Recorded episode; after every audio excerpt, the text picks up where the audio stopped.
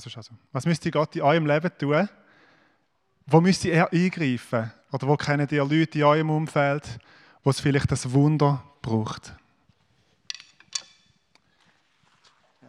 Wenn ihr eure Bibel da habt, dann dürft ihr sie im Markus-Evangelium aufschlagen. Oder ihr dürft auch noch schnell einige holen. Markus-Evangelium.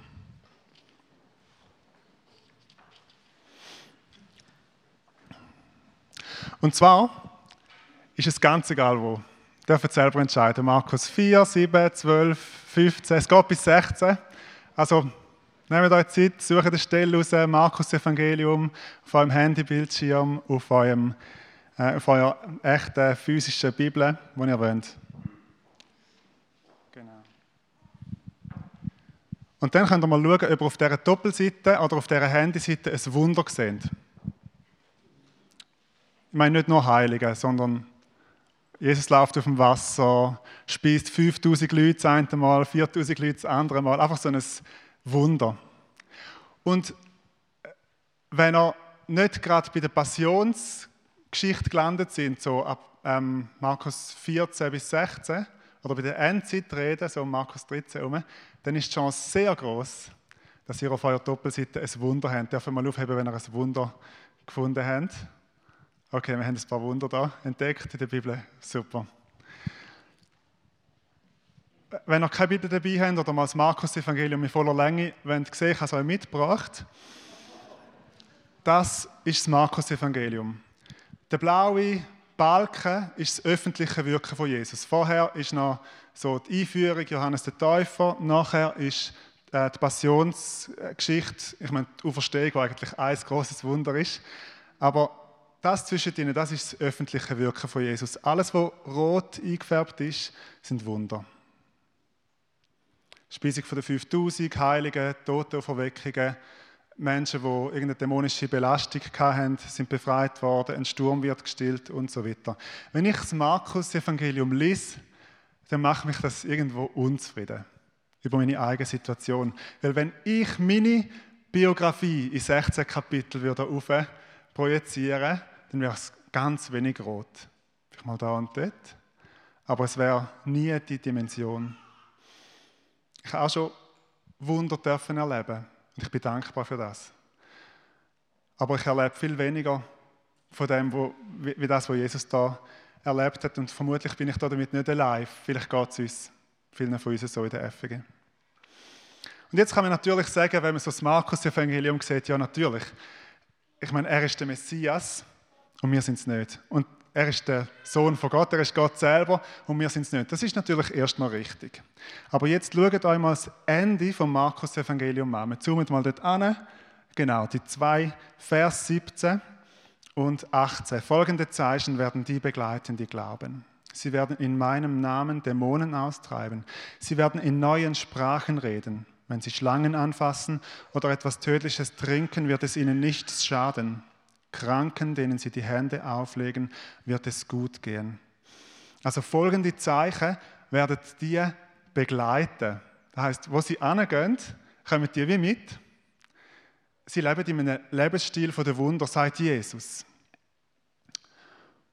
In der Theorie ist das zumindest so, dass was es Christen gibt, irgendwo auch Wunder gibt. Und das sind nicht einfach jetzt die ganz kleinen, munzigen Wunder, wie, wie Jesus oder Gott ganz groß ist und wir ganz klein, sondern einem anderen Evangelium, im Johannes 14, Vers 12, sagt Jesus, ich sage euch, wer an mich glaubt, wird die Werke, die ich tue, auch vollbringen. Ja, er wird noch größere als diese vollbringen. Unvorstellbar, was, was das heißt. Noch größere Werke als er. Und das muss ich glaube, es muss uns ein bisschen unzufrieden machen. Also wenn wir die Unzufriedenheit gar nicht spüren, dann müssen wir vielleicht nochmal das Markus-Evangelium durch oder dort Evangelien. Ich habe noch nie 5000 Menschen zu essen gegeben, die Hunger hatten. Und das gibt es. Ich habe noch nie blinde Menschen, die unter ihrer Sehbehinderung leiden, sehend gemacht. Noch nie. Ich habe noch nie einen Sturm gestillt, wo Menschen wirklich in Gefahr sind. Ich habe noch nie jemanden vom Tod auferweckt, wo vielleicht Eltern um ein Kind gelitten haben, das gestorben ist. Und ich glaube, da ist im Evangelium, in der Botschaft von Jesus noch etwas verborgen, wo wir noch dürfen entdecken wo wir vielleicht noch nicht, oder ich zumindest, ich kann nur von mir reden, noch nicht in die Reife hineingekommen bin, noch nicht in die Vollreife von dem, was Gott eigentlich für uns parat hat. Weil wenn du aus dem Markus-Evangelium wirst alle Wunder rausstreichen und wegmachen, dann hättest du noch so ein, ein Broschürchen, so ein paar Seiten, noch so Reden von Jesus, wo ich nicht klein reden will, aber äh, die Reden, was Jesus gemacht hat und seine Wunder, das gehört zueinander. Und mir geht es in keiner Art und Weise um irgendeinen ein Wunderhype sozusagen. Ähm, irgendetwas, wow, jetzt geht es nur noch um Wunder und es lenkt von der eigentlichen Botschaft vom Evangelium ab.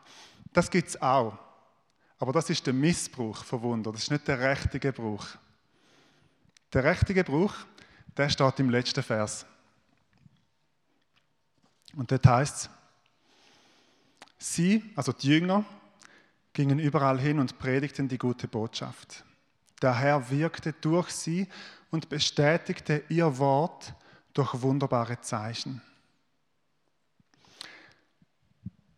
Ich schaue noch mal kurz, ob ich das Mikrofon. Habe ich etwas falsch gemacht? Bin ich gemutet oder so? Nein, ich glaube nicht. Okay. Also, zwei Sachen in dem Vers. Erstens, der Herr bestätigt ihres Wort durch wunderbare Zeichen. Also Wort und Wunder, die wirken zusammen.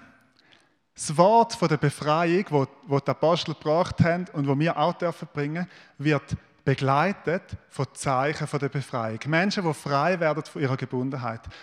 Die Freudebotschaft, das Evangelium, die Botschaft von der Freude wird begleitet von Zeichen von der Freude. Menschen werden frei von, ähm, von Traurigkeiten, von, von körperlichen Leiden, die sie plagen, auch von geistlicher Gebundenheit. Und ich glaube, wenn man, man kann es wie nicht trennen, das Wort und das Wirken. Also in dem Vers ist es so nah zusammen, dass du kannst es nicht auseinandernehmen. Wenn du etwas wegnimmst, dann wird es sehr einseitig, und zwar auf beide Seiten. Und mit dem Vers ist auch schon geklärt, wer die Wunder tut. Der Herr. Es ist der Herr, der es tut. Und ich werde in Kürze ein Plädoyer dafür halten, dass wir für Wunder beten. Und darum möchte ich gerade am Anfang festheben, bei Wunder geht es gar nicht um uns. Es geht nicht um uns, es geht auch nicht um den Hype. Es geht darum, dass der, was tut, alle Ehre bekommt. Wisst ihr, Zeichen und Wunder, Heilige und was auch da immer noch dazugehört, sind nicht ein Ausdruck von, unserer, von meiner geistlichen Hoheit oder von deiner geistlichen Hoheit oder von der geistlichen Hoheit von uns jetzt da. Sie sind ein Ausdruck von der Herrlichkeit von Jesus. In Johannes 2, wo Jesus sein erstes Wunder macht und Wasser zu Wein verwandelt, heißt er hat seine Herrlichkeit gezeigt und seine Jünger haben angefangen an ihn zu glauben. Und das ist heute noch so. Und wenn du dich dafür brauchen lässt und anfängst oder weitermachst, zum für Wunder zu beten, dann bekommst nicht du die Hauptaufmerksamkeit, sondern du bekommst, du bekommst den Lohn vom Gehorsam. Der, der Gehorsam war und diesen Verheißungen angegangen ist, wo Jesus uns gegeben hat in seinem Wort. Aber die Anerkennung, die Aufmerksamkeit, die Herrlichkeit bekommt Gott. Also, ich möchte heute Morgen ein Plädoyer halten, dass wir für Wunder beten und möchte mal so richtig einen Nagel einschlagen, für Wunder zu beten. Und ich meine das sehr wörtlich. Ich habe einen Nagel dabei, mal schauen, wo der ist. Genau. Also heute erleben wir Luther Gegenstandslektionen. Ähm, was machen wir mit dem? Ich muss den irgendwo einschlagen. Ich habe zuerst gedacht, ich schlage ihn hinten an die Wand ein, um ein richtiges Zeichen zu setzen. Aber das mache ich nicht. Man kann das Mikrofon ablegen und suchen wir eine Art.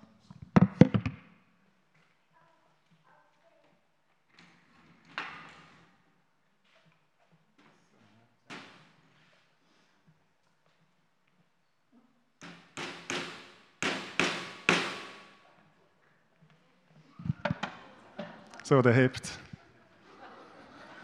Gut, alles klar. Also, es Plädoyer, dass wir für Wunder beten, und zwar wirklich. Und ich meine das in zwei Richtungen. Erstens vertikal, dass wir zu Gott kommen und ihn bitten, dass er sich unserer Wunderlosigkeit erbarmt. Gleichzeitig sehr dankbar sind für alle Wunder, die er tut. Aber dass wir ja, zu ihm kommen vielleicht auch wirklich mal umkehren, Buß darüber tun, dass wir in dieser Hinsicht so oft sehr erwartungslos sind. Und dass man ihn dann darum bittet, dass er uns mit seinem Geist, mit seiner Vollmacht, die er seinen Jüngern angegeben hat, ausstattet. Es gibt in 1. Korinther 12 die Auflistung der Geistesgaben. Und eine davon ist ähm, die Gabe der Heiligen und eins ist Wunderwirkungen. Also Gott, und dann gibt es noch ganz viele andere, und nicht nur in 1. Korinther 12 gibt es so Gaben, es gibt noch mehr, aber die gehören auch dazu. Beten wir doch darum, dass Gott uns die Gaben wieder gibt. Und beten wir gleichzeitig darum, dass er es uns gibt im Kontext von 1. Korinther 13, wo sagt, hey, es geht darum, es geht um die Liebe. Es geht darum, den anderen aufzubauen. Es geht nicht um mich selber und um, um meine Größe, nicht darum, groß da zu stehen. Aber beten wir auch, dass uns, meine, wir kennen wahrscheinlich alle uns selber oder Leute in unserem Umfeld, die dringend ein Wunder brauchen. Und beten wir darum, dass, dass die Not, die Situation von diesen Leuten uns wieder bewegt und uns wieder ins Gebet treibt. Dass, es heißt, die Liebe Christi, die Liebe von Jesus uns treibt und uns andere nicht egal sind. Und das haben wir noch nicht. Wir leben noch nicht in dem Lebensstil, ich sage jetzt mal so, so pauschal, wo Wunder uns folgen, wo immer wir hingehen. Und Jesus sagt in Matthäus 7, Vers 7, wer bittet, dem wird geben. Und wenn wir noch nicht haben, dann bitten wir zuerst Gott. Dann geht unsere erste Gebetsrichtung da auf und wir, beten, wir bitten ihn, ist die erste Richtung. Und die zweite Richtung ist dann horizontal, dass man mutig für Menschen betet, die leidend sind, aber es geht nicht nur um Heilung eine Rettung, zu Gott kommen, ihn erkennen, wie er ist, das ist ein einziges großes Wunder. Und vielleicht kennst du Menschen in deinem Umfeld, wo, wo das Wunder wieder neu entdecken sollten. Beten wir konkret auch für diese Leute. Und lasst uns für Durchbruch für andere Menschen beten, auch für körperliche Heilung und für seelische Wiederherstellung. Und zwar mutig. Ähm, ich meine es nicht einfach, ihr, ihr kennt das Herr, du weißt Gebet wahrscheinlich. Herr, du weißt, ähm, der Paul ist krank. Und das ist gut. Gegen das ist nicht auszusetzen, aber ich meine noch bisschen mutiger als das. Ich meine, einander im Namen von Jesus wirklich heilig einmal zusprechen, heilig in Anspruch nehmen und die Autorität anfangen zu entdecken, wo Gott uns ja irgendwie geschenkt hat in dem Sinne. Und dass wir uns in dem Sinne vom ganzen Reichtum vom Neuen Testament leiten lassen, was Gebet um Wunder anbelangt. Jesus ist sehr kreativ wenn es darum ging, ähm, für Wunder zu beten. Und auch in den Briefen lesen wir von Händen auflegen.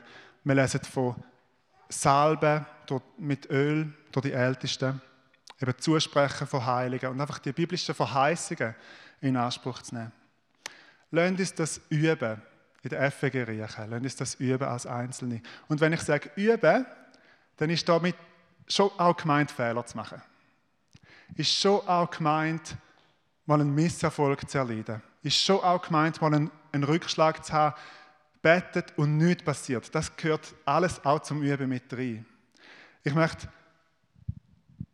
ich glaube, wir brauchen unbedingt so eine gesunde Fehlerkultur, wo wir wie einen Ort haben, wo man das einfach lernen kann und mal üben und machen. Weil ich glaube, diese Sachen, fallen nicht vom Himmel. Man könnte es meinen, wie es so eben Geistesgaben sind und dann du hast es oder hast es nicht, es ist von Gott oder es ist vom Teufel, aber es gibt auch ganz viele Zwischentöne und es gibt auch ganz viele Übungsfelder für das. Wir brauchen Raum und wir brauchen auch Raum in unseren Gemeinden für Lernprozesse. Und wir müssen auch den anderen eingestehen, dass sie es vielleicht noch nicht ganz drauf haben, sozusagen, und dass sie auch noch am Wachsen sind in dem. Heute Morgen haben wir die Aya in unsere Mitte gestellt und wir haben sie gesegnet. Und ich habe nicht gewusst, dass sie Wunder heißt. wir haben das nicht geplant. Ich kann mir auch nicht planen, so etwas. Aber ist ja, müsst ihr euch mal vorstellen, ist ja unglaublich, was die Aya in den kommenden Jahren alles lernen wird. Das ist unvorstellbar. Und wie viele Fehler sie machen wird. Da wird mal ein Glas zerbrechen.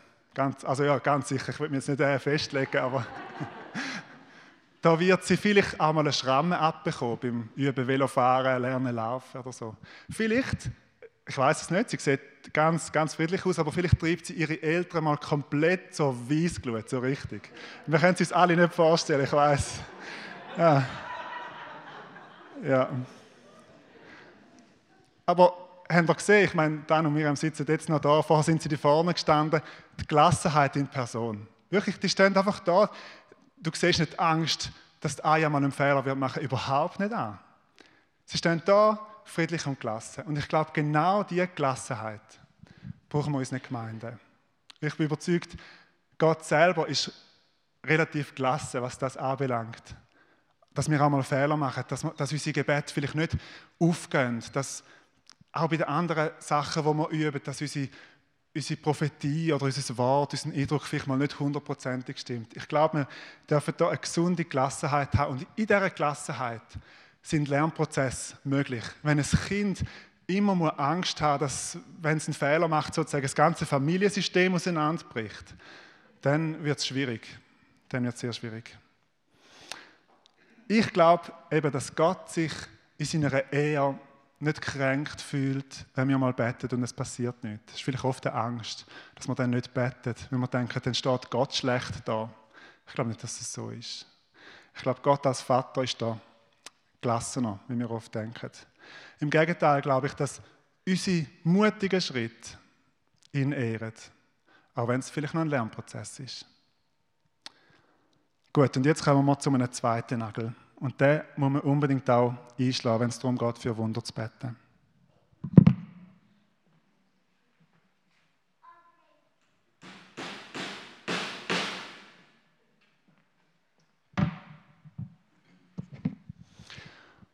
Und der Nagel ist das Vertrauen auf die Souveränität Gottes.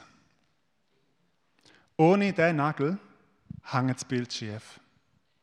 Die Souveränität von Gott gehört mit drin, wenn man für Wunder betet. Und ich meine das auf zwei Arten. Erstens, Gott ist nicht von deinen Gebeten abhängig, um ein Wunder zu tun. Ich würde sogar so weit gehen und sagen, die meisten Wunder, die Gott je tun hat, hat er tun, ohne dass ein Mensch je dafür betet hat. Viele Wunder vielleicht auch, wo gar kein Mensch gemerkt hat. Wo Gott mit dem Hiob redet, aus dem Wettersturm aus, in Hiob, glaube 38, sagt er, die erste Frage, wo bist du eigentlich gewesen, als ich die Erde gemacht habe? Als ich das größte Wunder sozusagen gemacht habe, dass überhaupt etwas existiert und nicht einfach nichts. Dass es die ganze Erde gibt, das ganze Universum. Wo bist du gewesen? Wer von euch hat für das betet? Wer hat seine Existenz gerufen mit seinem mutigen Wundergebet?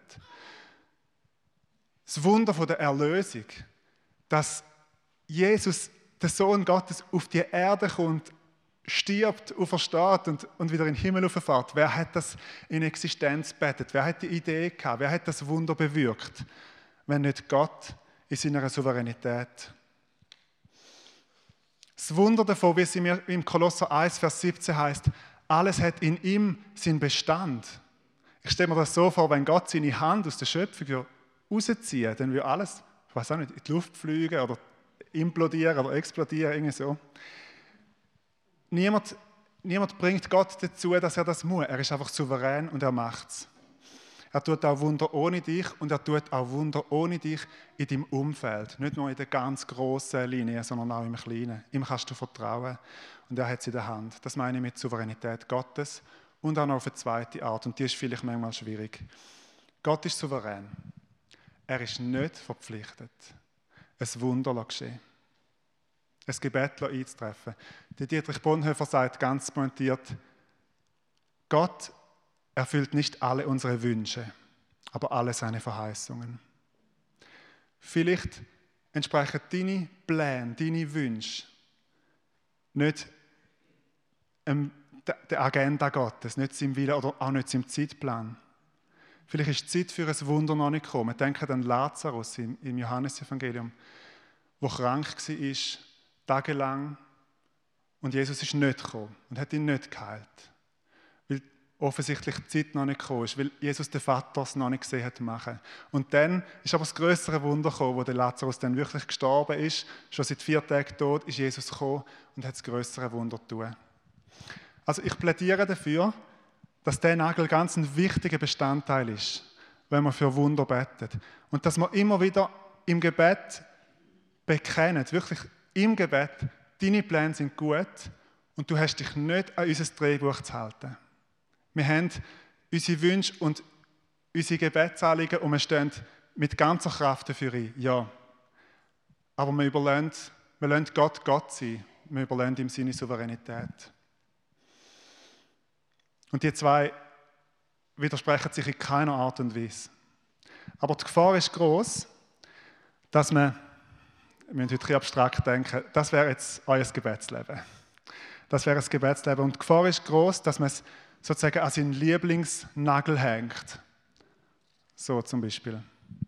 Dass man einseitig wird.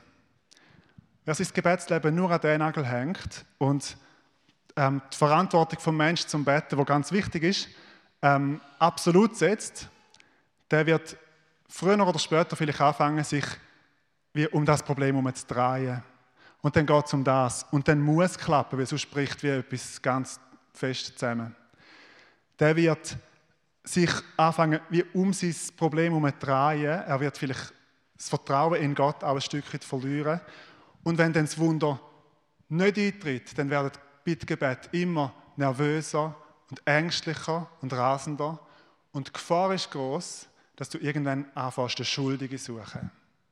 Und dann wird es ganz gefährlich. Weil entweder bist du die Schuld, weil du zu wenig glaubt, betet, gefastet, was auch immer hast, oder was noch schlimmer ist, die Person, wo du für sie betet hast, die ist die schuld, weil ihr Glauben zu klein ist. Und sie bleibt immer noch leidend. Und das kann, ihr kennt das vielleicht aus eigener Erfahrung, das kann extrem verletzend sein. Also so eine, und, und auch frustrierend für alle. Und am Schluss eben hängt man es an und lässt es einfach sein. Wer sein Gebetsleben nur an den Nagel hängt und sozusagen äh, die Souveränität auf eine Art und Weise versteht, dass es wie anfängt ungesund werden, der betet dann eben nur noch, Herr, du weißt. Herr, du weißt, der Paul ist krank. Bitte bist du bei ihm. Und man sollte Gebet vielleicht nicht in aller Tiefe analysieren, aber man muss mal überlegen, wenn der Paul Gott kennt und wenn das unser ganzes Gebet war, ich meine, du weißt, der Paul ist krank, ja, natürlich weiß es Gott, er ist allwissend. Und bitte bist du bei ihm. Er hat verheißen, dass er bei ihm ist, bis ans Ende der Zeit. Also ich habe nichts gegen das Gebet und ich bete es manchmal selber auch. Aber wenn es das ist, wenn das unser mutigste Gebet ist, zum für Heilig beten, ich glaube, dann haben wir ein Problem. Da fehlt die Initiative, da fehlt der Mut, da fehlt das Ringen mit dem Wunder. Und das bezieht sich nicht nur auf Krankheit. Nehmen wir mal jemanden aus deiner Verwandtschaft oder Familie, der nicht an Gott glaubt. Und wer nur den Gebetsnagel kennt, der wird wahrscheinlich sehr schnell sagen, es ist, wie es ist. Wir können es nicht ändern. Gott hat es so wollen, wir bleiben passiv, Gott hat es schon beschlossen und wird in so einen komische Lethargie oder Passivität irgendwo absinken. Ich habe ja schon gebetet, schon fünf Minuten oder sogar zehn und es ist wie nicht passiert, also lassen wir es bleiben, Gott will es wohl nicht. Wenn ich mit euch ehrlich bin, das ist, das ist meine Gefahr da. Ich weiß nicht, wo, vielleicht sind die einen eher da und die anderen eher da. Meine Gefahr ist eher da. Aber wenn dein Glaube und die Souveränität Gottes ist ja ganz wichtig, und ganz zentral. Aber wenn dein Glaube an die Souveränität Gottes dein Gebetsleben schwächt, dann musst du vielleicht nochmal über die Bücher. Okay, was wir brauchen, ist folgendes.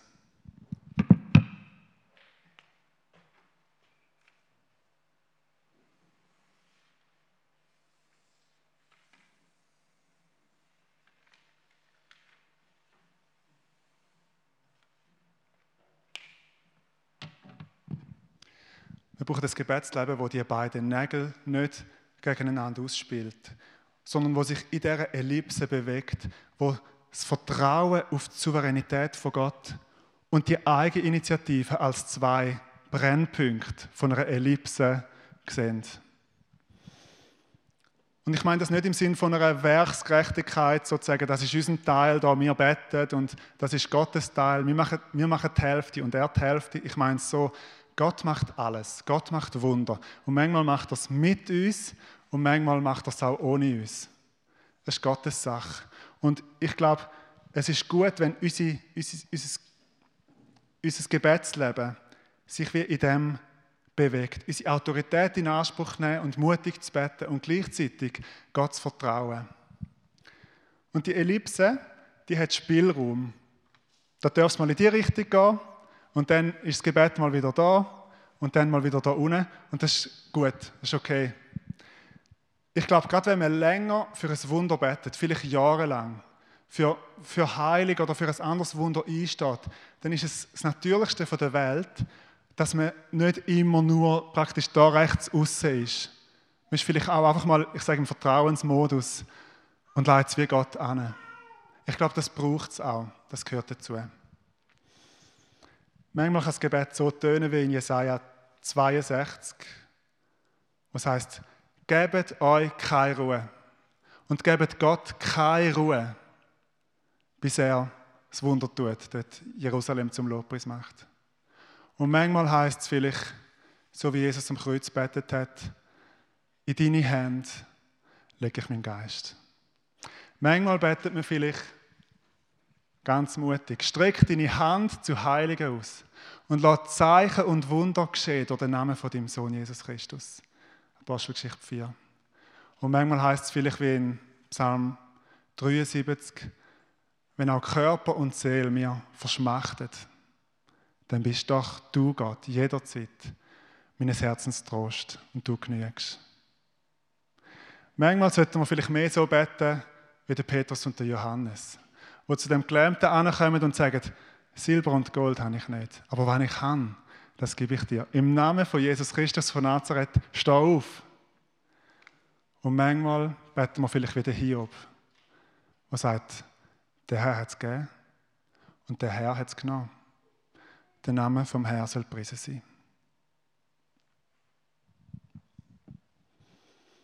Das ist mein Wunsch für euch und für uns auch als Gemeinde, dass wir in der Initiative wachsen und im Vertrauen wachsen. Und dass wir in ein paar Monaten oder ein paar Jahren nach Gottes Zeitplan zurückschauen und sagen, wow, Gott hat Wunder tun unter uns. Und er hat uns sogar gebraucht dabei. Ich möchte gerne beten.